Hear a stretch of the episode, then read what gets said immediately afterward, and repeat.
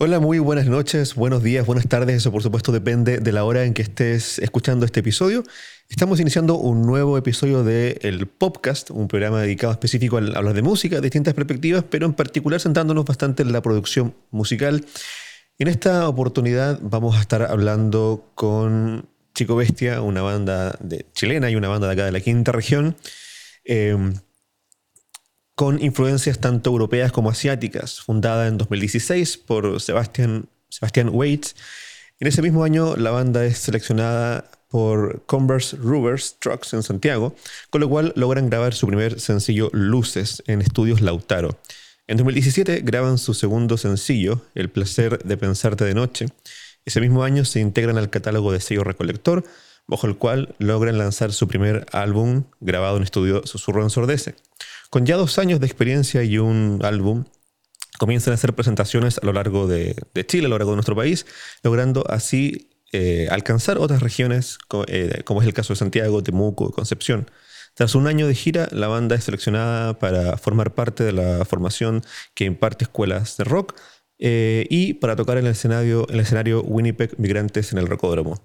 En el año 2019, la banda retorna a los estudios donde comienzan a producir sus próximos sencillos eh, que lanzan este año, tanto Arena como Nopal. En 2020 continúan las tocatas en el verano cuando se podía salir, eh, tanto en Valparaíso y, y, van al sur donde llegan a Concepción, Temuco y Puerto Montt. La, formación de la banda, como dije, está incluida por Sebastián Waite, Matías Basigalupo, Lucas Ibáñez, Tomás Arancibia y Javier Díaz. Chicos, ¿cómo están? bien, bien aquí bien, esta bien. noche. Está todo bien. Bien. Exactamente, yo estoy aquí con, el calefactor encendido grabando. Bueno, eh, quiero ya que empecemos a conversar y lo primero es que nos vayan contando, como, como les parezca más cómodo, la historia de, de, ustedes, ¿no? Y cómo eh, cada uno, bueno, primero una cosa un poco más personal, solo que, cada uno comente cómo fue el eh, decidir que querían eh, dedicarse a la música de manera profesional. Antes de formar la banda, quiero decir. Muy bien, muy bien, buena pregunta. ¿Alguien quiere partir? ¿Alguno en particular? Aprovecha que estáis hablando.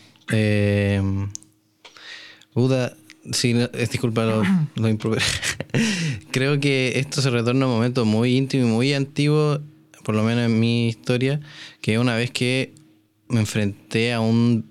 La primera vez que me enfrenté a un a una grabación en vivo de una banda de, de, de música, una agrupación musical. No voy a definir estilo todavía, pero en particular era una presentación en Francia de una banda que le gustaba mucho a mi tío en ese tiempo que se llamaba, que se llama, porque siguen activos en la actualidad, se llama Ramstein. Y él me mostró un DVD porque era fanático de ellos que él se había descargado y estaba en la máxima calidad posible en ese tiempo y era como muy... Estaba muy hypeado por eso mismo. Incluso me acuerdo que me lo pasó en uno de estos DVDs dobles que, de doble capa que existían en ese tiempo que tenían un poco más de capacidad que los CDs normales y los DVDs normales, porque la calidad era muy buena y era un, material muy completo. La cosa es que cuando vi esta, esta escena, estos, estas parafernales que ellos hacen del show en vivo, el fuego artificial, la potencia de la música, que es totalmente a lo que, totalmente distinto a lo que uno escucha en los discos, eh, fue como algo que en mí removió cimientos y, me hizo pensar en que esto era una opción de vida, que se podía hacer algo así y que me gustaría hacerlo, ¿cachai? Y de ahí en adelante como que me empecé a encaminar con ese objetivo, haber tenido que 8 años, 9 años.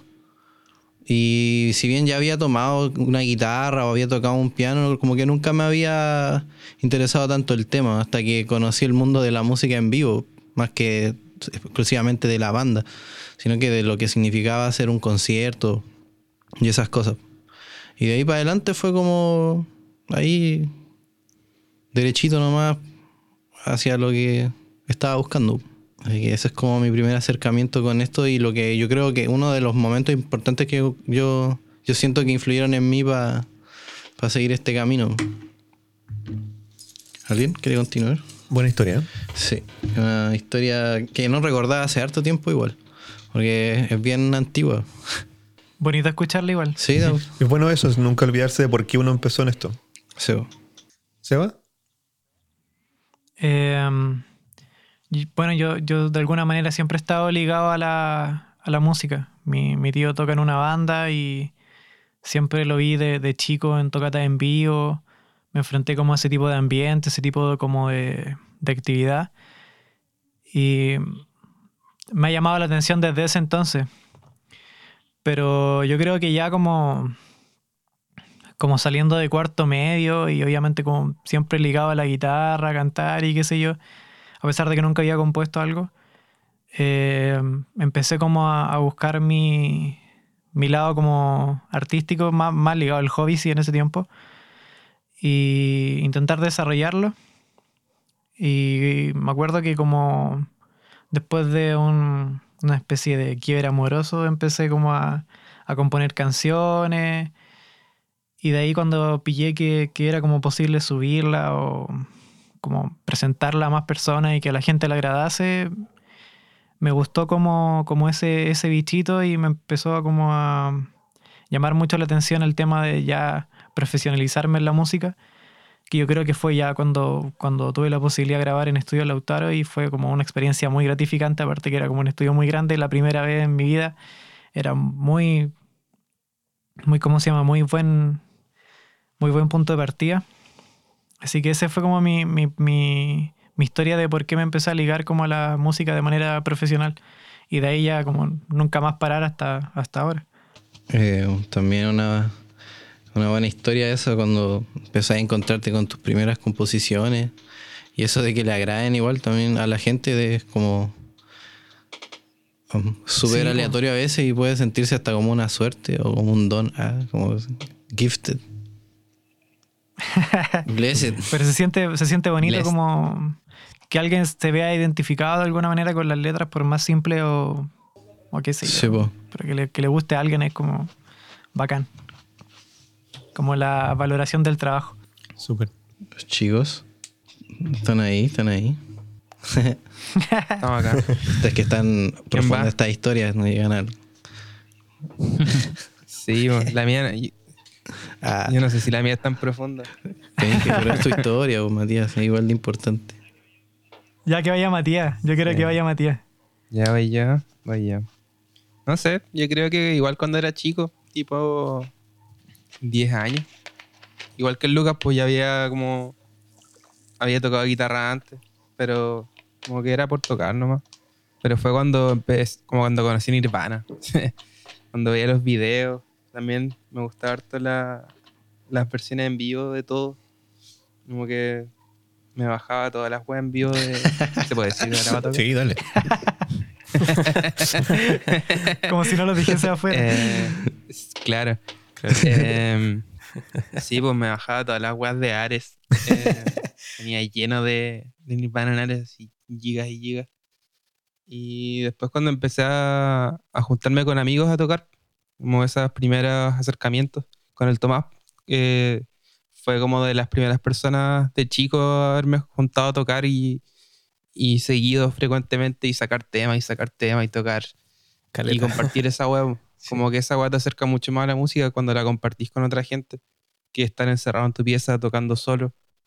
Em, y después empezar a conocer gente por eso. Como, eh, claro, como después cuando llegué a Chico Bestia lo mismo fue como por azar. Como por haber conocido gente por la música y, y ahí de repente estaba acá tocando con los cabros. Creo que eso, esa es mi historia. Que se me había olvidado cómo, cómo nombrar a Nirvana. Qué Oh, importante, qué importante que que es es Nirvana. Nirvana. Sí, para mí, yo creo que es un punto de referente muy grande para mí. A mí me gustaba ver que él Gigante. fuese zurdo, era como sentirse representado por la minoría. Sí, pues a mí me hubiese gustado ser zurdo porque me gustaba tanto Nirvana. Nuestro pequeño Nirvana. Ahora no pienso eso porque sé el cacho Oh. que es conseguirse instrumentos para no, horrible. horrible. No recomendado. Los recomendados. Javier. Dale, Tomás. Voy ya, voy yo. Tomasito. voy yo, voy yo. Eh, bueno, yo igual tuve un acercamiento muy temprano a la música. Eh, en mi casa se escuchaba harta música y yo andaba con los discos para todos lados. y después en el colegio tuve la oportunidad de, de aprender a tocar guitarra, aprender a tocar batería. Y después, esto, o sea, eso fue como a los ocho años más o menos. Ahí con el Mati después nos empezamos a juntar a tocar, y, pero siempre fue como algo como de, de entretención. Como que no, no tenía muy presente lo de yo tener, o sea, la necesidad de tocar en vivo o cosas así, sino que me gustaba tocar, me, me gustaba juntarme con, con gente a tocar, sacar temas. Tampoco componía yo, como soy batero, estoy en, en otro, en, otro, en otra onda. Pero después cuando entré a la universidad, eh, había un club de música en la Santa María, que estaba estudiando ahí. Eh, y ahí conocí a harta gente que también eh, buscaban tocar. Había como que te prestaban una sala con instrumentos toda la semana y ahí había- era bien constante lo de juntarse a ensayar y sacar temas y todo eso. Y después como que decidí ya estudiar música, así de manera profesional. Y ahí como que se me dio vuelta toda mi, mi perspectiva de lo que es ser músico. Eh, y de ahí, desde que entré a la escuela, que fue así como el 2018, ahí justo calzó con que aquí los cabros estaban buscando un batero y yo como al Mati lo conozco desde hace muchos años del colegio. eh, él me recomendó y ahí llegué a conocer a los, a los cabros y desde ahí que estamos tocando y ha sido un proceso muy bonito.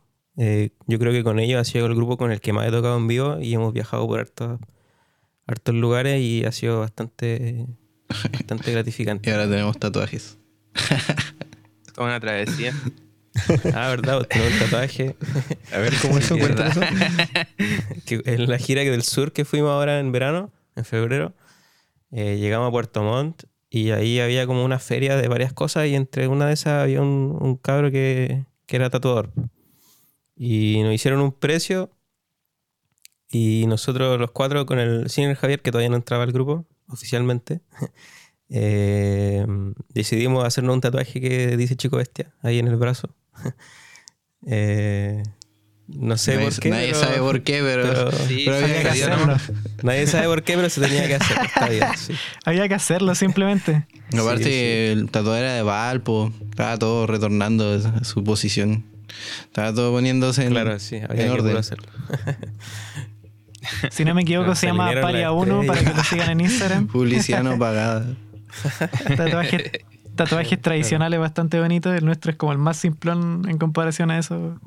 Sí, tenía unos muy bonitos. Sí. Como que a esa altura del viaje ya no quedaba plata. Si hubiese sido antes, me hubiese Claro. hecho otro así más bonito. Sí, pero estuvo, estuvo bueno. La cara de, cada uno de nosotros. Lo tengo como no, como no lo veo directamente, pero después como, oh, ¿verdad que tengo esto? No, yo lo tengo ahí. Yo lo veo Estas iniciales como de libro antiguo, terrible dibujadas así. La C, de chico Sí. bestia. Eh, Su cómic Sí, eso. Igual es- es- de repente es difícil como enfocarse en un momento específico en el que uno reafirma su ganas de ser músico profesional. Porque igual eh, hay, quizás hay muchas reafirmaciones en las que uno puede decir, oh sí, vale la pena seguir con este trabajo. Porque también hay hartas adversidades en las que uno a veces piensa en mandar toda la mierda. Pero al igual. final eh, eh, lo, lo grati- lo gratificante y yo creo que lo que se vuelve una necesidad es eso, conectarse con la gente también de una manera más, más profunda, porque hoy en día igual, desde mi perspectiva, estoy, ya me estoy arriesgando a filosofar un poco, es como, hoy en día igual, no sé, no sé si se ha perdido realmente, pero se ha transformado la, la interacción humana, ha cambiado de, del lugar. Entonces el plano de la realidad, así como contingente, el grupo, se refuerza harto con la música y sobre todo con la música en vivo, ¿cachai? Pienso yo. Entonces, eso es bien bonito de experimentar también, muchas veces, más que incluso esperar ser músico profesional por vivir de la música. Es como un poco relativo pa- para, para mí. claro, sí. Sí, a mí igual me pasó que, por ejemplo, yo no sabía mucho lo que era tocar en vivo y apenas empecé me di cuenta que es una cuestión que me gusta mucho, ¿cachai? Y si pudiera hacerlo todos los días lo haría, pero como que la sensación que te da que tener esa respuesta de, de gente que te va a ver eh, es súper bacán, es muy, muy bacán. Yo creo que en lo personal esa es como mi motivación de seguir por sobre la motivación de por qué me profesionalicé. Pero es sumamente importante y gratificante el hecho de tocar en vivo. Que igual más encima ahora lo- hemos estado como en célibe de Sí. tocar en vivo. Ha sido acuático porque mucho. ha sido como... Es, es muy bacán cuando se da esa weá como recíproca. Como Sí, público. la banda. energía incluso de una tocata. Que la gente vaya, se ponga a conversar, se suben un pucho juntos, que escuchen música. Sí, Eso bueno, es como... Es, muy como bacán. la mejor. como mi Sí. instancia favorita. Sí, sí, sí. Y Uf. siempre es cortito. Sí, un día a la semana, un rato. Un día bien arduo, sí. Se espera. Es como un, un shot. Claro. siempre pasa muy rápido. Falta alguien, ¿no? Eh, Javier. Sí. Javiercito. yo. pero creo que Javier no está grabando. Sí, igual, igual mi experiencia eh, es un poco rara porque yo empecé a ser músico más o menos viejo, para lo que significa ser músico viejo para una academia. Como que yo agarré la guitarra por primera vez a los 14 y lo que pasa es que en mi familia, pero igual me motivé, músico. Lo que pasa es en que mi yo igual familia tuve harto contacto con la música, pero Me yo acuerdo igual mucho de estar jugando con con la cassettes música y cosas así. Me acuerdo mucho de estar jugando con con, la caja de los cassettes cassettes y cosas así. Y los cassettes los ponía con con la caja de los los en la radio y ahí se me quedaron pegadas muchas bandas como Metallica por parte de mi tío, Los Fabulosos Cadillac por parte de mi tía, eh, todas las canciones de Radio AM, Janet, por ejemplo, es como un recuerdo súper bonito de infancia para mí. Eh, y en fin, pero la decisión importante, por así decirlo, la de la prof- profesionalización, se dio cuando estaba estudiando otra carrera. Me di cuenta que no era lo que quería hacer, al menos en ese momento. Y después decidí estudiar música y ahí en el camino me fui más o menos perfilando. Y aquí estoy. po. Y luego conocí a los chiquillos. Y no alcancé a tocar en vivo con ellos. Ha sido complicada esa, esa ensayar, pero no tocar. Claro. Sí, Sí. tuvimos un, un par de ensayos. Bueno, pero ya vendrá el momento de poder tocar en vivo. Yo, yo creo que, que, que queda poco Sí. de... Oh, Están las ganas. están. Igual creo que queda poco de esto. Acumuladas. Bueno, hablando de, de ser músicos profesionales en el sentido de que esto sea un, un trabajo y entendiéndolo también como eh, hacer algo realmente dedicado. O sea, que no es un juego, no es un hobby, a pesar de que sí, hay procesos obviamente de, de mucho juego, pero en el sentido de que es algo que se hace con, con seriedad. Eh, me gustaría que contaran un poco eso, cómo, cómo ha, ha cambiado, cómo ha evolucionado ese proceso de producción musical desde lo que contaban hace un rato atrás, esas primeras experiencias en un estudio, hasta cómo lo ven ahora. Cómo ha cambiado en todo sentido también, en el sentido de aprendizaje, de métodos, eh, todo eso. Voy a tirarme, ya que parece que soy el único que va a hablar primero. Eh, yo soy la vanguardia Como de- siempre. De este batallón. Pero la vanguardia es la primera línea, vos hombre. Ya. La cosa es que. mm, Yo creo que al principio en los estudios, y en el estudio veo por lo menos personalmente me sentía súper nervioso, así como inseguro. Y lo que mejor he aprendido en estos transcursos de ir grabando, grabando nosotros mismos y que otras personas nos graben en distintos tipos de estudios, ha sido a soltarse nomás, pues, como a un poco... Obviamente los procesos de, trabajo se han mejorado y llegamos con más ensayo al estudio que antes. Por ejemplo, el ensayo que le dedicamos a Arena fue mucho, yo creo que mucho más que lo que le dedicamos a todo el primer disco. O sea, el disco lo habíamos tocado harto, pero como que en partes al llegar a la grabación no teníamos mucha claridad como de las, de las líneas. Claro, fue encima. como que veníamos tocando los temas, salió lo de grabar y nos tiramos nomás. Claro. Era muy garache. Teníamos claro el sonido nomás, más, más que otra cosa. Así como, y esto es lo que queremos, así es como queremos que suene, pero musicalmente hablando estábamos como más así, ¿no? Más a lo que viniera y saliera en el estudio. Ahora Arena y Nopal y las composiciones que estamos planificando obviamente para el futuro y las grabaciones tienen ese componente de estar más pensada, de estar más trabajo, de por lo menos tener dos maquetas por cada tema, ¿cachai? Una primera instancia de demo y tal vez una más producida con otros arreglos, ¿cachai?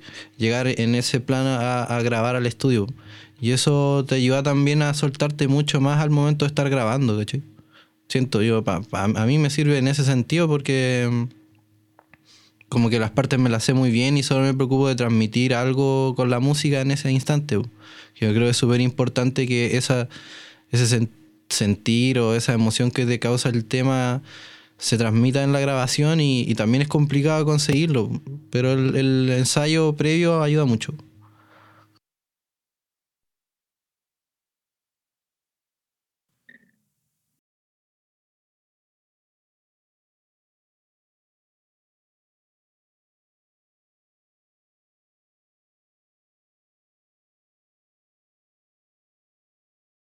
Sido como ya el tema donde grabamos en un estudio de, de verdad, de nuevo, de nuevo el mismo susurro, pero ahora más, más pro. Y Eso, yo, me- te pero disculpa que te interrumpa, pero me gustaría que contaras un poco eso, que el mismo estudio, pero no es el mismo. es que antes estaba ubicado como en una casa donde vivía Pablo, el sonista, y tenía equipos buenos, pero obviamente no los mismos que tiene ahora, que son bastante buenos, por lo menos para lo que yo entiendo de sonido, son bastante buenos. Y a mi parecer es como el hecho de que nos hayamos preocupado tanto de como de ensayarlo, de, tomarle como como el, como el gusto a componer ya más, más sentado, por así decir. Me acuerdo que con Nopal fue como el primer tema eh, que compusimos de que tenía como cambios de métrica, que estaba como más por ese lado. Eh, son como detalles que probablemente no se nos hubieran ocurrido en el disco anterior porque no, no, no, eh, solamente salían guitarreados y muy garage hacia arriba del escenario y así mismo como lo tocábamos en vivo, iba al estudio. En cambio esto es como más, mucho más como producido en el, en el ámbito de la composición. Y también, como dice Lucas, ahora estamos como realizando más demos, nos estamos preocupando mucho más del sonido. También yo creo que algo muy importante es que empezamos a tener la seguridad y la personalidad suficiente como para poder eh, decirle al productor, sonidista o quien esté a cargo lo que queremos en sonido, cosa que antes no teníamos tan como lista, solamente nos preguntaban y decían un par de cosas y con miedo, como de quizás estamos pidiendo mucho, qué sé yo, ahora como que tenemos más como el gusto de simplemente decir, oye, ¿sabes que Quiero este tipo de sonido, me gustaría imitar como este tipo de distorsiones, ahora lo tenemos mucho más pensado, mucho más claro y con la personalidad suficiente para decirlo. Sí, así mismo es, hemos trabajado más esos aspectos y yo creo que por lo mismo, por entender mejor también nuestra música, nuestro ensayo y la forma en que queremos producir, podemos llegar con esa personalidad, como le llama el Seba, a, hablar con cualquier... Yo creo que con cualquier productor, no hemos trabajado con muchos tan, tampoco, pero también la decisión de, por ejemplo, trabajar contigo, Diego, ha sido una forma de encaminar nuestro trabajo en, una for- en, el sonido que queremos lograr, porque, ¿cachai? porque tú lo comprendiste bastante bien desde el principio y juntos hemos Vale, vale. ido eh, también como trabajando esos aspectos y yo creo que vamos a seguir en- trabajando esos aspectos en las grabaciones y en las mezclas. Y, y, y también eso, pues elegir trabajar con una persona para darle un, un, un sello a tus sonidos, yo creo que es una decisión importante a nivel de producción porque como que dejáis un poco de lado la dispersión, pues. Empezáis a encaminar aún mucho más el, el, el trayecto de producción hacia un, un producto final, si lo queremos ver de esa forma, la canción, eh, más, más concorde a lo que nosotros estamos pensando. Porque, no sé, es más directa tal vez la línea de la idea de que, que sigue, la línea que sigue la idea, digo. Sí, lo que pasa es que es súper importante el tema de la producción musical y a veces eh, uno durante el trabajo lo, lo va entendiendo cada vez más porque la música popular, a menos esto es lo que yo pienso, es súper compleja en el sentido de que es súper rica, que tiene muchas, muchas dinámicas o muchas dimensiones o muchas partes, a diferencia de otros mundos de la música como puede ser la música académica o la música, o, o la, música eh, o el folclore, por ejemplo. ¿no? La música popular tiene la característica de que no es solo composición musical, sino que también tiene otras dimensiones extra que vienen después de la composición musical, como es el diseño de sonido, como es la búsqueda del timbre, como es eh, la interpretación o la performance que hacen ustedes en un escenario, y, eso no solamente es la actitud de ustedes, la ropa de ustedes, todo lo que se comunica en un escenario, que, lo que, que conec- conecta un poco con lo que comentaban eh, en la primera pregunta. Eh, y además de- del trabajo gráfico, de los videos, todo eso son muchas disciplinas, son muchas artes que dialogan eh, dentro de la música popular y en eso yo creo yo que la, producción musical es clave.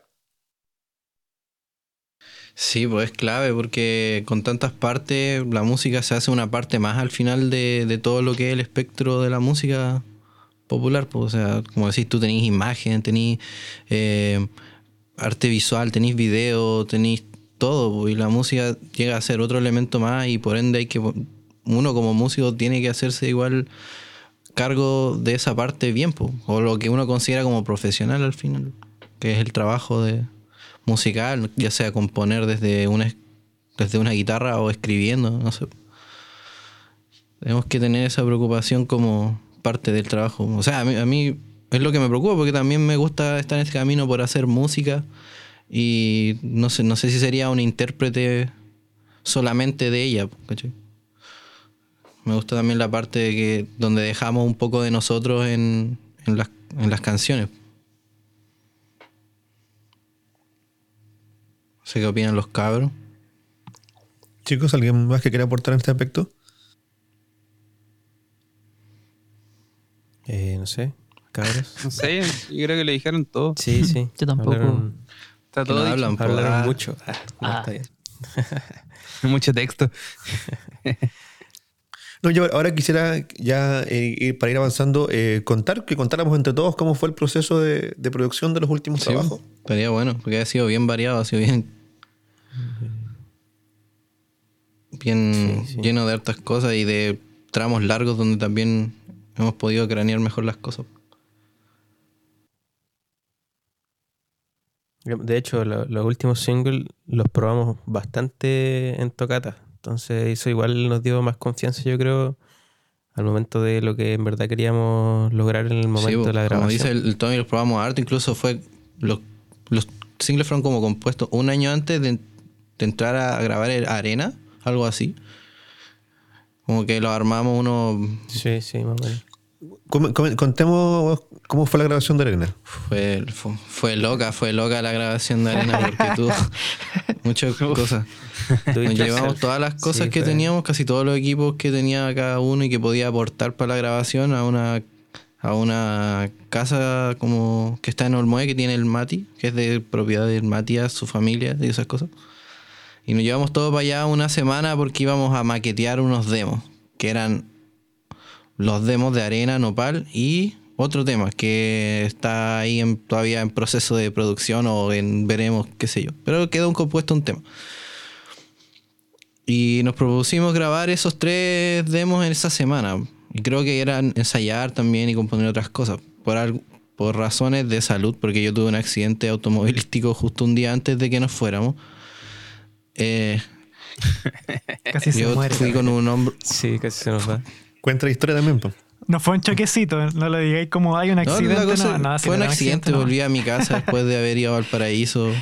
Volví a Quilpué bien en la madrugada y nos chocaron y, y bueno, salí lesionado, me luxé el hombro iz- izquierdo. Entonces mi, mi movilidad, mi capacidad para tocar y para grabar todo estaba muy reducida porque en ese momento yo no sabía que tenía el hombro luxado, pero tenía mucho dolor en el hombro. Pero igual me fui esa semana porque ya había hecho todo el show de sacar todas las cosas de mi casa, llevarla a Quilpué, después, lle- después llevarla a Limache, o sea, a. Eh, Me había llevado casi toda mi pieza. Y, y nada, pues nos fuimos ahí y grabamos esas cosas. Y ahí quedaron, iban a hacer como demos de preproducción porque supuestamente íbamos a grabar las cosas también en susurro, algo así. Pero vino todo este tema de mm, estallido social. Y ahí las cosas quedaron pausadas un buen tiempo más, po. Y ahí fue cuando en- entraste tú en el juego, Diego, y, y te mostré el primer demo de Arena. Ni siquiera te mostré lo que habíamos grabado. Porque creo que eso fue un poco antes. ¿no? Fue en Sí, lo habríamos grabado en la, en el- julio. la sala de en ensayo. julio del año pasado. nosotros estábamos en un examen de estudio grabación de Duoc. Bueno, a todo esto no hemos comentado que Luca y yo nos conocemos de Duoc, ambos estudiamos sonido. Y en ese contexto estábamos cerrando el, el- el segundo semestre del año pasado, que era nuestro tercer semestre de la carrera, y estábamos en el contexto de una entrega y revisión de un examen del ramo de estudio grabación. Y yo y mi grupo pasamos primero, entonces nosotros ya habíamos salido y estábamos como eh, con los otros grupos que todavía no pasaban, y ahí tú me mostraste el, el demo. Sí, el primer demo fue que lo grabamos en, en, en Warhol, en la, la sala de ensayo. En la sala de ensayo. Igual era un buen demo, aunque estaba mucho más lento que la versión final. Porque que tenía una- un buen sonido. Es que esa sala Sí. tenía un buen sonido para grabar así naturalmente. Como una reverb natural muy rica. Así, le daba un cuerpo a la caja. sonaban que era- igual.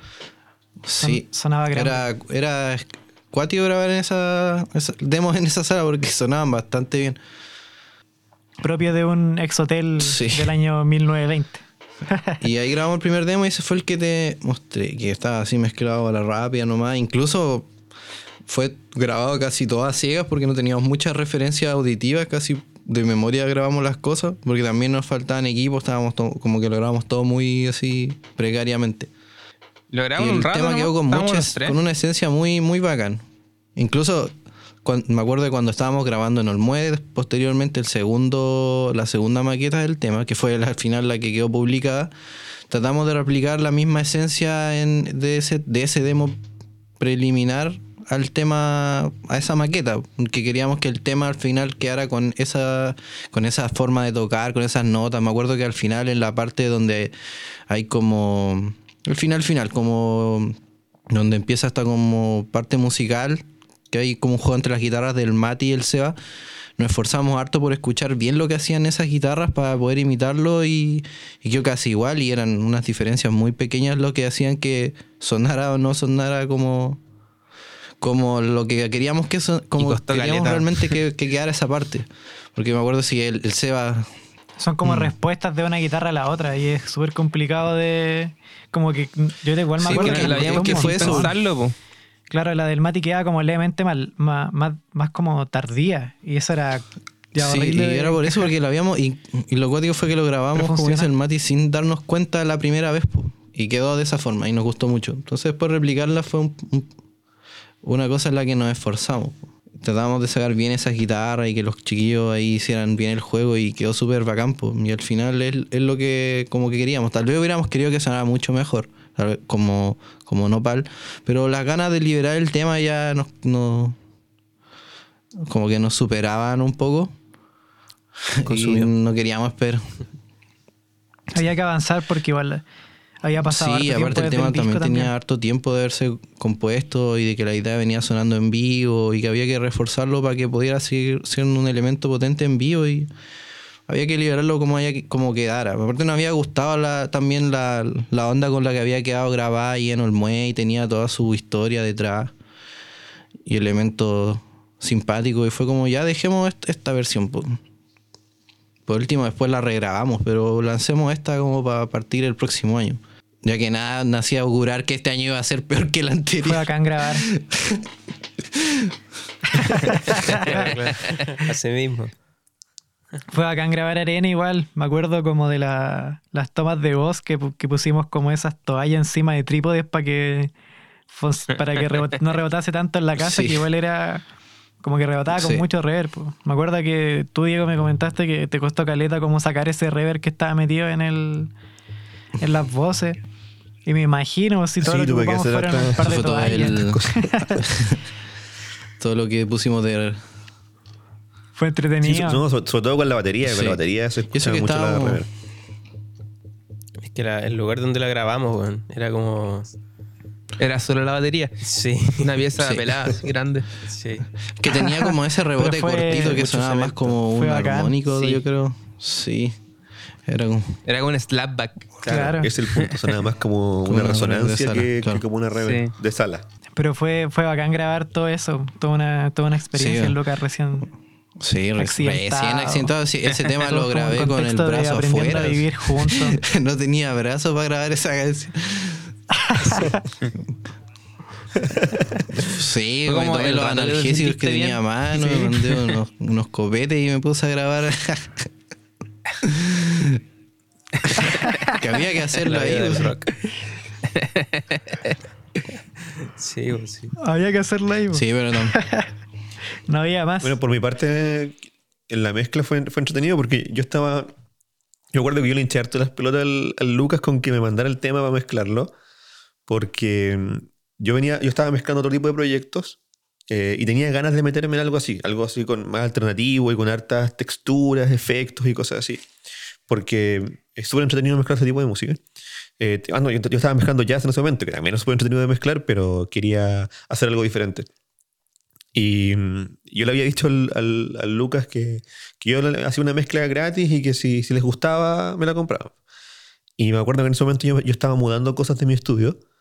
Justo cuando Lucas me lo, me lo mandó, me compartió la carpeta de Drive con la sesión. Yo estaba mudando cosas de, de estudio, había cambiado el computador y una serie de cosas. Y estábamos en vacaciones de invierno. Entonces yo me fui a mezclar a Duoc para conectar mi Mac al estudio de Duoc porque no tenía monitores en ese momento, porque estaba todo en proceso de mudanza. Entonces, toda la, la mezcla, eh, la primera parte de la mezcla, que es como la- la- los fundamentos de la, de la mezcla, batería, bajo y, y el sonido general de las voces, lo, lo hice en el estudio de Duoc con los, con los monitores de allá y también un poco en la batería pude, tuve la oportunidad, por el hecho de que, de- de que haya pasado eso, de usar algunos equipos hardware externo, que eso fue entretenido, Mm. con la batería sobre todo. Son ricos los, los equipos que tienen en Duke. Tienen un, un buen estudio ahí pequeño como para hacer cosas más allá de lo que uno podría hacer en la casa. Sí, podrían tener cosas Están mejores bien siempre, pero, pero por lo menos los, los monitores que tienen. Sí, pero no no soy tan exigente. Bueno, se supone que no se puede usar ese estudio para grabar o producir cosas que vayan a vender, así que que nadie Eso se- Ojo. Que queda no, acá. que no salga de- del podcast. Ya que- prohibió comprar el tema. El tema no se compra. Sí, fue un tema bien con harta carga para nosotros. Aparte que igual lo llevamos a hartos lados antes de grabarlo, se probó harto. Y también yo me acuerdo que el, el ensayo en que salió el tema fue particularmente, particularmente muy expedito, como que salió a la primera casi, como que pocas partes se tardaron en, en- salir. Él se llegó con la idea, yo saqué el bajo casi ese mismo día, no hice muchas modificaciones después. Y la batería también. Lo único que se tardó, se tardó un poco más fueron las guitarras del Matías, pero al final creo que llegó casi a la misma semana con la canción y, y rápidamente ya la estábamos tocando en vivo. Incluso me acuerdo que no, Nopal fue un poco más tediosa que Arena, en ese sentido. Sí, sí, que no la aprendíamos bien. qué hacer. sí, fue complicado. No, Aparte- Sí, aparte aparte las las métricas-. Esa fue idea tuya, ¿no, Tommy? Sí, po. o sea, como que era como ya esta es otra opción más que se puede hacer. Que no, Llegó el no jazz a la banda. presente. Así Eh, mismo. Se acabó el rock, llegó el jazz. Eh, como no estaban eh, esas como opciones en los otros temas del, del primer disco, fue como, ah, si podríamos intentarlo en, en alguna sección del tema. En y 11 doceavo. Resultaron... No. Eh, no, siete octavos nomás, así facilito. Eh, y quedó bueno, aparte Sí. que es un recurso que yo creo que, que es como súper eh, particular, porque generalmente son se usan recursos como armónicos o cosas timbrísticas en este estilo de música, pero cosas rítmicas no tanto. Entonces, mezclar todo, que siempre sale algo diferente. Sí, quedó buenísimo ese arreglo. Buenísimo. Y no, no me acuerdo cómo salió la. la... Que no, no tengo muchos recuerdos Eh, de. creo que estábamos. ¿Te acordás que lo grabamos en, en Duoc? Ujú. Que grabamos esa maqueta. Ah, no. sí, en ayer. Bueno, era Yep. Ah, en en el Ayep. Yep, en el Ayep. Con el Sí. brito, con el brito. Sí, sí, sí, sí. sí. Sí. Eh, y ahí estábamos. Creo que con ni siquiera tenía voz. ¿no? Era como instrumental nomás. Sí, pues era instrumental. Y ahí fue como, oye, aquí en, en la mitad del tema, care raja, Sí, po. hagamos un compás de 7.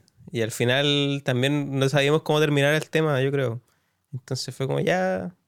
Y el Seba tenía la idea de cambiar la, co- como modular el tema a otro acorde. Y, y fue como ya, sigamos con lo del 7 octavo. Y ahí quedó esa sección que, que a mí Sí, me acuerdo de esa versión. Bacán. A mí igual me gusta, me, me gusta mucho llegar a esa parte. Sí, es que el cambio de acorde y el, cambio de métrica como que te llevan para otra parte, sí, bacán. Ah. Muy bacán. Yo me acuerdo que la YEP llegué sin como Sí, ni igual. cachar el tema. Es que, era muy- de hecho, esa nada, vez po. llegué a grabar cualquier lecera y, y por mala oreja no caché que la parte estaba en Yo 7 igual. octavos. Y grabé cualquier weá encima, como que nunca me calzaba lo que, estaba grabando. Y al final, y haberte cagado sueño porque era re temprano. Al final fue como, ya anda nomás y ya grabaste. Sí, así después lo calcé. ¿qué mierda qué pasaba en esta canción? Después me explicaron. po. Igual creo que nunca no, escuché nunca esa llegó a nosotros, parece. ¿Qué de No, esa llegó, versión? que no llegue. No sé. Yo no, yo no la tengo. Quizás la tengo en el otro celu, pero no creo. Nunca la escuché, weón. Debe ser horrible. Pero ahí de hecho grabé con Sí, po. plumilla y todo. po. Ahí ¿Te salió la idea de las plumillas también, pues. Como que la... Sí, pues. Es que, o sea, en la versión ahora que grabamos no, no lo hice por, por, Si lo hiciste por principio. por un tema así como... Sí, lo hiciste. Sí, sí, tiene Pero plumilla. Sí, al principio, al ni me principio. acuerdo, weón. ¿Cuándo fue esta weá? En la intro. Sí. No, no, no, pero ¿cuándo lo grabamos? Eh, en noviembre. En ¿Qué noviembre. fecha? Ah, por eso no me acuerdo. Borraste todo ese periodo de tu vida. Eh, Sí, po. Pero bueno, es que como en vivo nunca lo hago porque No se va a sentiría. escuchar. Claro. Claro, no se va Te tenés que tener un, la- un asistente que te cambie la. O sea, no, y, y- El o volumen. sea, como el depende de la sala igual. Ah, claro. Y lo- Es un elemento complicado. Tocar con plumilla igual no es como que vaya a pegarle fuerte con la plumilla, tiene como todo un toque distinto que va súper como distinto Ulala. al resto de cómo se toca el tema en la batería, ¿cachai? Es como muy, de hecho, en las partes que se toca bastante arriba, como que sube harto la intensidad. Entonces, esas diferencias tan grandes de, de matices, como que en vivo a veces es difícil de, de que se capten bien. Por eso no lo hago, pero, Pero claro, al momento de estudio son uno un puede experimentar. ¿Cómo, cómo? Que las plumillas fueron un toque muy bonito. Sí, pues es que ah, siempre hay que tratar de agregar nuevas sonoridades en, en todo ámbito. Sí, y las percusiones generalmente no se varían mucho en, eh, con ese tipo de cosas en este estilo también, ¿cachai? Entonces igual era como, ya, hay que ver qué sale. pues. Súper bien. Un gran elemento, una gran incorporación a la banda. Sí, y eso fue 2018 compusimos Salud. estas canciones, ¿no? Por lo menos Nopal y Arena. Sí, yo llegué y como que salió el tiro, weón. Yo llegué como en, en- en abril o mayo del 2018 y que yo creo que en junio, ju- julio ya estaba este tema, po. Arena salió después, po, weón. Sí, pues salió mucho Creo después, que- como en septiembre Porque o me acuerdo que lo tocamos esa vez que tuvimos esa tocata en Warhola.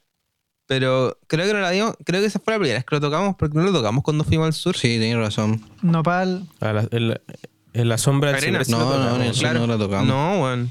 Ah, No. brígido. No, pa- fue, fue- en marzo. Fue entre que volvimos y tocamos en Warhola. Nopal yo la debía haber Ah. compuesto como en octubre del 2017-18, no me acuerdo. Pero 17, fue como en esa época. Porque fueron Antes los de que primeros llega- temas que salieron Si tú después. llegaste el 2018, claro. Sí, Sí, como sí. octubre del 2017. Claro, y Arena salió después de que llegó el Tommy, parece. Sí, pues. Sí, sí, sí. Harto después. Como po. finales sí, de po, ese año.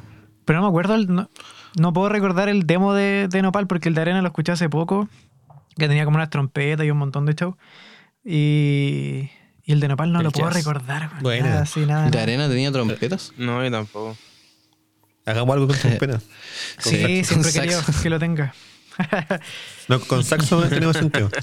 Pero no con saxo de jazz, sino que con un saxo raro. Como, Saxo experimental. como la, Un EWI. los, los bronces de mm, National Anthem Uno de Radiohead. No, yo diría sa- saxo barítono, pero que haciendo cosas raras. Con Eh. efectos. Sí. Sería buen igual. A lo Sí. pesado. Sí. Pero que no con parezcan que son... Con Shimmer. Ah. Bueno, comentemos un poco cómo fue el proceso de grabación de Nopal. Eh, por mi parte, quería contar que. A ver, dale. Así mismo. No, dale tú, dale tú, dale tú. No, yo quería contar que, claro, y lo que, el desafío era eh, grabar todo con, ocupando las posibilidades que teníamos comparado con la grabación anterior, eh, que hace que la batería sonara grande y súper sólida. eh, y eso fue súper entretenido. Eh, entonces también queríamos salir como de lo obvio, ¿no? En cuanto a la textura y cuanto al sonido. de- de- entonces tratamos de hacer cosas microfónicas no tan obvias, como por ejemplo no usar un 57 en la caja, sino que usar otro tipo de microfonía. Eh, también, eh, bueno, el, el- el bombo teníamos tanto dinámicos como condensadores y lo mismo en el bajo. Las guitarras eléctricas finalmente se grabaron con micrófono de cinta. Entonces hubo hartas cosas que trataran de no, no hacerlo obvio, para que buscáramos un sonido diferente. Sí, me gustó que se usara harto la microfonía, más que las líneas directas y la, el reamping, porque creo que es... De hecho, no hay No, líneas directas, pues, no, no hubo Eso, eso nunca. es lo bonito, porque... Siempre el sonido que capturamos era el sonido de Claro. ustedes. Sí, A fue, mí, fue en lo personal no me maravilloso. gusta el reamp. No, a mí tampoco. De hecho, es la primera vez que he grabado un bajo así, a, a solo a microfonía. Es que suena tan Y bien. esos amplificadores Sí, de bajo son maravillosos. Sí, todas las otras experiencias que había tenido en Fue, fue hermoso, man. Fue sin... Fue con- bastante bueno haber grabado en Opal, man.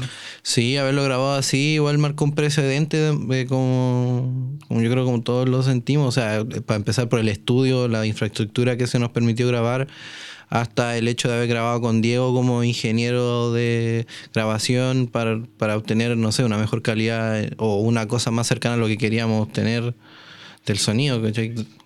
Pero y con respecto a eso, Luca, eh, también para mí fue un paso importante porque fue la primera grabación que yo hice y de ahí para adelante todas las he hecho con la misma metodología de ya grabar con proceso. O sea, eh, en las- el caso, sobre todo en el caso de la batería, todo ya tenía un poquito de ecualización y un poquito de compresión en los equipos que cuenta el estudio. Entonces, antes las cosas que yo había grabado en estudios, eh, no me había atrevido todavía a dar el paso necesario, que, es- que es muy correcto grabar de esa manera. Grabar ya con procesos para que lo que tú grabes ya suene a lo que, a lo que el músico y el productor Claro. quieren. Y esa fue la primera vez que, que pude hacerlo así.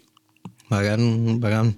Eh, ba- eh, eh, Sí, se escucha Sí, eh, bacán. es súper bueno porque al final incluso hace que la mezcla sea más limpia y en muchos sentidos como llegar y grabar, es como grabar en vivo casi, solo que no estamos tocando simultáneamente. Claro, de hecho, de hecho a mí fue la primera vez que yo grabé en un estudio así como el track de batería solo, sin, sin que nadie más toque conmigo, porque yo había grabado otras veces en estudio, pero solo sesiones con toda la banda. Y nunca había grabado yo solo, así como, como el puro track de la batería. Y fue, fue bacán igual tratar de hacerlo en pocas tomas para que quede como más real y no achacarse tanto. Sí, de hecho, todo quedó en súper pocas tomas. Sí, sí. Sí, por eso también nos tenemos fe. Es para el que igual lo teníamos súper pensado. Sí, po. Claro, esa es, la- es que esa es la idea en verdad, pues debería ser así. ya estaba cumpliendo dos años el tema cuando lo Sí, pues igual eso también, que aparte de dos años, igual lo- fue un trabajo, harto trabajo, pues igual hicimos hartas maquetas, se grabó en distintos lugares, de distintas formas, Sí. y las partes se pensaron eh, harto antes de llegar a, a ese punto. Y Pasó por hartos arreglos sí, también. igual eso es ideal en un sentido. Y, y por eso mismo también nos tenemos fe Sí, para, para- para el, para el futuro y las próximas grabaciones, que incluso podríamos hacerlo mucho más rápido y grabar más canciones en un día de esta forma. Porque llegamos bien ensayados, con los temas bien aprendidos y, y nos preocupamos de eso previamente. Entonces optimizar el tiempo en estudio, que no suele ser muy barato, es, es ideal. po. A mí Pero lo que igual más me gustó pasaron fue- cosas, hubo accidentes y hay hubo- cosas. Sí, Sí, sí. o de todo antes de llegar a este Yo me acuerdo en, en- tuve que devolverme a, a mi casa a buscar eh, unos adaptadores. Oh, ¿verdad? y En cosas, verdad. porque tuvimos que hacer un- un- una conexión complicada entre mi interfaz y la interfaz del estudio y teníamos ahí todo un chamullo. Sí, sí me acuerdo de eso. ¿Verdad? Encima abajo había una marcha. Entonces, Estaba súper complicado ese día porque era una marcha por el, calentamiento global y estaba lleno de gente. Y para llegar al estudio estaba un poco complicado por el tráfico. Sí, fue un... Bueno, todo el proceso igual de estos temas ha sido bastante especial, por decirlo así. En el sentido, porque ya ha sido como adentrarse mucho más en, en eso que hablábamos también al principio de ser un músico profesional, pues, de pasar como del garage a, al estudio, al estudio musical. Para, mí lo más, lo más bonito fue el tema de, de poder grabar las guitarras como muy pensadas, como Me acuerdo que cuando estábamos grabando con el Mati fue muy entretenido el hecho como de elegir el amplificador, porque igual teníamos como varias opciones, eh, teníamos muy metido y todavía como las distorsiones que tiene Smashing, que me acuerdo ahí como eh, pedirle el Big Muff al Mati, pasado por un Marshall, con ciertos micrófonos en ciertas posiciones. Eh, me acuerdo que fue como muy bonito el hecho de, de ya vernos como muy maduros, eligiendo como qué es lo que queremos para el sonido que, que, no, que teníamos en mente. Fue como bacán poder... Y que eso es algo que va más allá de la composición, pues. Eso es algo que tiene que ver Sí, con un proceso creativo diferente. También lo, lo bacán fue como, me acuerdo que cuando recién escuchamos lo, lo que tú enviaste, que era como lo primero antes de las mezclas, ya sonaba demasiado bien. La batería sobre todo se notaba mucho, como que, como tú decías que ya había pasado por proceso antes de la mezcla, se sentía al tiro ya todo sonando muy parejo, muy bien. ta- Captaba, me acuerdo que las distorsiones, la primera vez que las escuchamos ahí mismo en el estudio después de ser grabada, ya sonaban bacanes, pues sonaba muy grande y era justo lo que queríamos, que era como que el tema explotara muy fuerte y algo que echamos mucho de menos en el disco anterior donde todo es muy dinámicamente parejo. Sí. En cambio este como que reventaba acá y entendiste al tiro como la idea de, de cómo queríamos nosotros que explotase el tema a diferencia de la dinámica que teníamos anteriormente. Y comparándolo con, con Arena, también pues, se nota Sí, al tiro la diferencia de equipo y de, de todo, en verdad, como que todo más positivo. Es que en, en arena con los 57 de Sí. Overhead, Más complicado. con, con eso me mataron. ¿eh? sí, con la toma AB. No tenía plata. un meme, un meme la wea. Bueno, otras cosas que se pueden comentar sobre el, la- el proceso después- posterior de mezcla. Hablando de los Smashing Pumpkins, yo tuve justamente el tema Mayonnaise de referencia todo el rato. Y lo- de hecho lo tenía en, el- en los monitores, entonces yo apretaba un botón y escuchaba Mayonnaise, apretaba, lo apretaba de nuevo y lo escuchaba la- lo que iba haciendo en la mezcla. Entonces todo el rato estuvo esa, esa fue la referencia en con la que se fue buscando. Y para mí el desafío era que en la parte B, donde aparecen tantas texturas y tantas guitarras, eh, lo esencial, que es la voz y la, la batería y el bajo, nunca se viera tapado por las guitarras. ¿cachai? Que siempre estuvieran todos conviviendo juntos a la vez y que tuviera esa sensación que, que describen ustedes de, de explosión sin que uno tapara al otro, sin perder nitidez. Y eso era, era para mí algo importante conseguir. Se consiguió, yo creo. Sí, sí. Yo creo que Se se, logró. logró. Sí. Nosotros en ese sentido hemos confiado caleta en tu trabajo y hemos dejado casi en tus manos porque cada vez que nos- mandabais la como la respuesta de, de tu trabajo de mezcla, incluso como dice el Seba, el de grabación simplemente, nos sentíamos muy conformes de lo que escuchábamos. O sea, a pesar, Buena. o sea, a, a pesar de las como correcciones tal vez de mezcla, como de posición de instrumentos, que es una cosa como más más arbitraria quizás de donde decíamos poner los coros, pero los, el sonido de los coros ya estaba listo, pues no había nada que cambiar en ellos. Entonces, eso en ese sentido es como gratificante trabajar de esa forma porque hace que todo sea muy, muy expedito y que haya mucho entendimiento en, el, en lo que se quiere lograr con, con las canciones. Y después da, da gusto Ha escucharlo. buena comunicación, totalmente. Sí, buena comunicación y buena empatía también ahí. Ha estado bueno el trabajo. Bueno. Lamentable que se haya cortado, si no estaríamos acá discutiendo sobre Sí, Chuck Nosley. Puede ser. po. Sí. Spo- spoiler, spoiler. No, pero yo, yo de verdad creo que queda poco de esto. ¿eh? Sí, igual. Que pronto Esperemos podemos que salir sí. y meternos a los Por estudios. último, para poder grabarlo nomás, porque de aquí a tocar Claro. ya es otra cosa. Sí, pero- puedes grabar. Igual, igual va a ser interesante que tienen que grabar con mascarilla. ¿eh? Grabando las voces con mascarilla. así. Y sacar fotos, sacar fotos. El antipop. Cantar con mascarilla, weón. No, cantar con Antipop mascarilla. ni cagando. eh, añadido. Claro. Eh, bueno, y después, finalmente, en este, en este caso, excepcionalmente, yo también hice el mastering de, de Nopal. Y digo excepcionalmente porque no, no es lo, lo ideal. De hecho, yo lo ideal es que haya distintas personas, porque la idea es que el mastering sea un proceso eh, lo más objetivo posible, pero en este caso mm, a todos nos- pareció buena idea seguir haciéndolo de esa manera. En mi caso me, me interesaba hacer el máster por, porque ya habíamos conseguido un sonido y no queríamos cambiar la dirección de ese sonido de la canción. Sí, yo creo que fue buena decisión porque por lo mismo de la dinámica, no queríamos como perder ese esa como diferencia que teníamos entre, no sé, la, la estrofa con el coro o cómo reventaban las distorsiones. Probablemente si pasábamos por un máster muy ajeno, quizá quedaba todo parejo y perdíamos todo lo ganado en... De todas maneras, el resultado ha sido súper Sí, convincente, súper bueno, de hecho. Voy a contar que eh, también eh, por un tema de- de máster, a los que les interesa el tema, este excepcionalmente también se usó de harta distorsión extra también en el máster. O sea, yo estuve, estaba saturando, añadiendo saturación armónica de tipo pentódica bastante. eh, para más después en el máster que, que en la mezcla. Y eso nos dio como esa sensación de distorsión general, que afectaba tanto a las guitarras como a la caja, a la voz, a todo.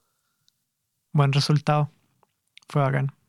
Sí, bueno, quedó bacán, bacán. Ahí lo pueden escuchar en Spotify si es que lo quieren escuchar con pérdida de... No, y al final del, del podcast, cuando terminemos de conversar, va a sonar el tema completo. Buena, mortal. También lo... ¿Suena, Bueno, ya suena mejor en. YouTube o en Spotify? ¿O dónde? En Tidal. Suena mejor en Tidal, en verdad. En Ah, en Tidal, ya, para que todos sepan, para que todos tengan ahí. ¿Ah? Igual lo vamos a subir a, a Bandcamp para que Em, lo puedan descargar en máxima calidad. Bueno. En Tidal igual se Bueno. puede hacer eso, pues podéis subir como en FLAC, pero no sé cómo se hace. Pero no gratis. Pon- Ponlo disponible para que se pueda comprar en HD Tracks. Claro. Ahí hay que conversarlo con Sí, a-. Bueno chicos, vamos terminando este episodio del podcast, que a propósito les comento que el nombre del podcast, que es Podcast, yo creía que era una muy buena idea, porque como es un podcast que habla de música popular, y cuando subí el podcast me di cuenta que habían como 20.000 podcasts que se llamaban podcast. Eh, les quiero pedir que me añadan una última cosa antes de cerrar el episodio, lo que quieran.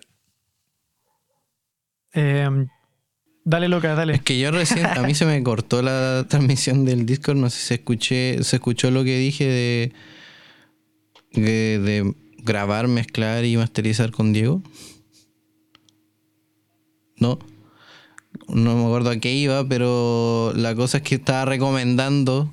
Ah, que tú habías tenido unos resquemores sobre mezclar, o sea, sobre haber grabado, mezclado y luego masterizar. Pero al final lo hicimos igual y que el resultado había sido súper bueno. Entonces yo culminé diciendo que recomendaba totalmente hacer los tres procesos, o sea, grabar, mezclar y masterizar contigo, con Diego. Así que ahí totalmente recomendado. Vale.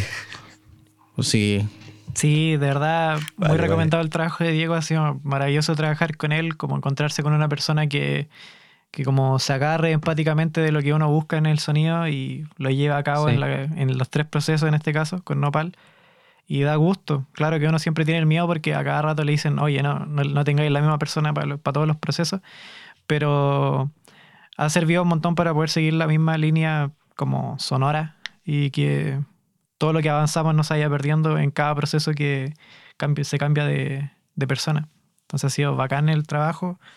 Eh, yo estoy muy agradecido de, de poder escuchar los temas tal como, como los tenía en mente. Es satisfactorio y muy, muy, muy poco frustrante en comparación a, al primer disco que teníamos mucho miedo de cómo decir las cosas o de cómo pedirlo. Y acá ha sido un muy buen trabajo y felicitaciones, Diego, por el, el- la tremenda pega. Vale, y gracias. vale, vale. Me sonrojo. Eh, bueno, fue, fue eh, súper entretenido porque nosotros a ver, terminamos de grabar todo, parece que en diciembre, porque a todo esto las Sí. voces las grabamos acá en mi estudio, no las grabamos en, en el estudio de, de, de Ensordece. Las grabamos acá y faltaba que ustedes me enviaran los teclados que me los enviaron en diciembre. ¿no? eh, más o menos. Que hubo un periodo ahí que... Y yo en enero, a mitad de enero me casé, me fui a luna de miel y cuando volví, que fue como el 20, no, pasa, pasa como fue como el 25, 24 de enero, ahí yo volví y lo primero que hice, después de hacer las maletas de vuelta, fue empezar la mezcla. Y estuve tres, cuatro días mezclando el tema y les mandé la primera versión. Y después el máster lo hice en abril. Entonces eso igual me dio un tiempo como para hacer lo más objetivo posible. Igual es cuático, como que últimamente me ha pasado lo mismo con nuestros temas, como que estamos tan alejados de la banda, de, de tocar, de incluso de escuchar a veces, porque por ejemplo el disco no lo escucho muy seguido. Y que ahora escucho los temas y es como, oh, que realmente puedo sentir que estoy escuchando, estaba con una distancia y de repente darme cuenta que, Como una banda claro, ajena. como una banda ajena, como no sentir que estoy escuchando todas las cosas que me, me causaban inseguridad en el momento de grabarlo. ¿cachai? Pero y ha sido igual bacán reencontrarse desde ese punto con, con los temas. Como agregar algo al final. Porque, porque, porque antes, no sé, por escuchar el disco y no me gustaba, obviamente no deja de ser un resultado que, que fue como insatisfactorio en un principio, del que aprendimos mucho, pero ahora como que desde la distancia, escuchar esas canciones como que me ha dado como un, una nueva forma de escucharlas. Incluso hasta me gustan un poco más que antes. Y es bonito ese ejercicio igual de Sí, me pasa algo parecido. alejarse un poco de, de escuchar las cosas que se, se tienen ahí como en mente todo el rato. Después volver a escucharlas como algo nuevo, así. Sentir que realmente es algo nuevo. Súper. ¿Alguien más que quiera agregar algo? Alguien más. No sea como un respiro igual. Ojalá volver a tocar pronto. Sí, por lo ¿no? menos ir al Sí. estudio. Y grabar. Yo creo que aquí Sí. todos los integrantes Retomar estamos algo. ansiosos por retomar el estudio y ir a grabar de nuevo estos temitas. Esto es lo que predijeron los Bills por dejar de tocar en vivo y puro grabar. Lo sabían desde antes. Sí. Visionarios. totalmente. Visionarios totalmente. po. Sí, sí. Que su home studio era bastante capacitado. Te odio por McCartney. más. Abbey Road de home studio. Algo Así igual piola, que ¿no? era. po. Bueno, Sí. nos vamos despidiendo entonces. Sí, sí.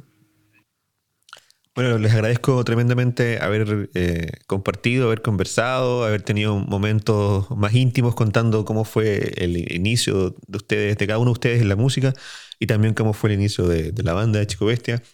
Eh, creo que es un episodio bien entretenido, lleno de anécdotas y les agradezco tremendamente haber recomendado mi trabajo y les agradezco a todos ustedes que estuvieron escuchando este episodio ya de más de una hora de, de programa. Sí. Gracias a ti, Diego, por la invitación. Todo, Sí, muchas gracias. Sí, gracias. todo Muchas bonito gracias. hablar de todo esto, que no, no lo hacemos Sí. muy seguido. Claro, recordar. ser. Entonces, estuvo bonito recordar algunas cosas que habían pasado el año pasado, con el proceso de todo esto de sacar las nuevas canciones. Así que eso, pues muchas gracias. Así es. Muchas gracias, Diego. Bueno, nada más queda recalcar que esto queda en Spotify, principalmente donde lo pueden escuchar, también por supuesto en todas las plataformas de podcast como es eh, Anchor, es em, la, la plataforma de, de app- de podcast de Apple que viene por defecto en todos los iPhone, Pocket Cast, eh, Tidal Google tiene Podcast, para todas las cosas. ¿Cómo? Tidal tiene para podcast también. Sí, pero son podcasts como exclusivos de Tidal. Ah, Pero en cualquier distribuidor de podcast, cualquier aplicación que se bajen, va a aparecer el podcast. Ahora, no es mejor. No es tan buena idea buscarlo como podcast porque está lleno. ¿Cómo, cómo se puede buscar? Así que ahí- entonces? Yo les mando el link directamente Bacán, para que se para que suscriban. Y lo publicamos en las redes. Sí, Exactamente. bacán, bacán. Muchas gracias a todos los que nos estuvieron escuchando y hasta siempre tras la música.